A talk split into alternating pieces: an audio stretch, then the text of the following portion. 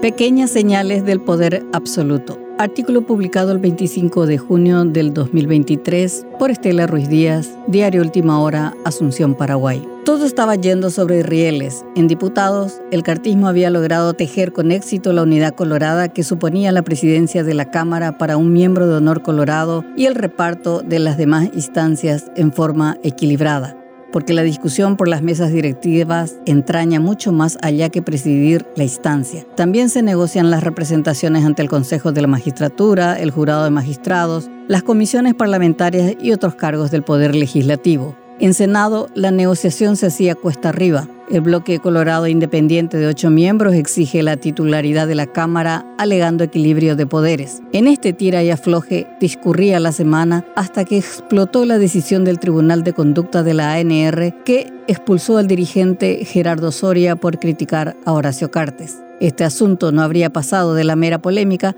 si el diputado cartista Walter Arns no expresara sus profundos deseos de que todos los traidores del partido, entre ellos el afiliado Mario Abdo Benítez, tengan el mismo final. Este hecho puso en alerta a Fuerza Republicana, que salió a cuestionar la posición del diputado, exigir sus disculpas públicas y la revocatoria de la decisión del tribunal que el cartismo acusó recibo. El propio vicepresidente Pedro Aliana salió a apaciguar los ánimos pidiendo disculpas públicas. La cúpula cartista se excusó señalando que era la posición personal de Arms y que no responde a una línea política de caza de brujas contra el abdismo. Temor.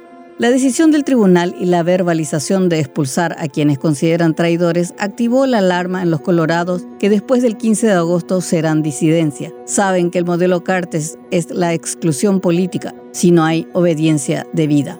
No hay un solo dirigente que se atreva a cuestionarlo públicamente, como sí sucede en otros movimientos políticos en que las diferencias se manifiestan sin temor a represalias. Ha sido siempre así. Por eso lo de Soria no es una decisión aislada, sino una advertencia. Cartes sabe construir mayorías a fuerza electoral, pero también gracias al dinero y sus influencias en la Fiscalía y el Poder Judicial cuántos intendentes, gobernadores y legisladores buscaron su abrigo para evitar castigos por sus desvergonzados robos. Y si el Tribunal de Conducta actuó por su cuenta, la situación es peor. Lo hicieron para adular al nuevo poder. Eso revelaría que ha perdido su esencia y su actuación, que debiera ser independiente y ética, se reduce a la obediencia a cambio de supervivencia.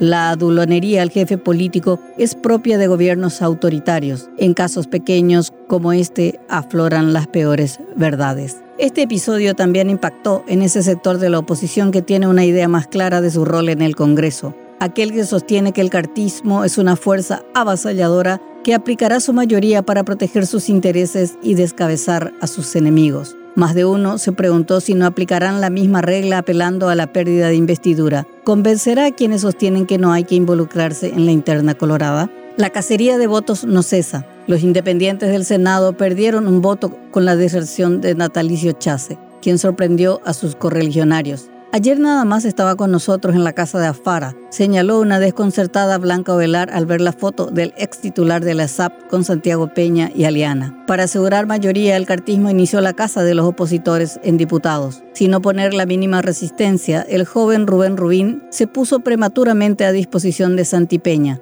No voy a poner el palo en la rueda por deporte a mi presidente, explicó sorprendiendo a sus compañeros de ruta. Antes de asumir el cargo, ya abandonó la bandera de la Alianza Encuentro Nacional. Cruzada Nacional es otro misterio por la errática postura de sus excéntricos miembros. La primera crisis fue con Bururú, el senador electo preso acusado de numerosos delitos, destacando el del esnable abuso de menor. Payo Cuba, responsable de haberlo incluido en su lista, le soltó la mano y aseguró que no debe jurar. Pero Rafael Esquivel sigue peleando y ya lo desconoce como líder. Si logra ingresar al Senado, actuará por su cuenta. ¿Logrará Payo mantener unido al bloque de cinco votos? En diputados, Jatar Oso Fernández no ha manifestado su intención de sumarse a la oposición y ya lo consideran otro voto perdido. Los cabos sueltos, aquellos legisladores que alegan independencia para justificar posiciones contrarias a sus partidos o movimientos por los que fueron electos, son el blanco fácil para las transacciones políticas. Es fácil adivinar a quién van a servir. Lo difícil saber es qué van a defender, en qué momento serán oficialistas, en qué momento opositores. La Fuerza Colorada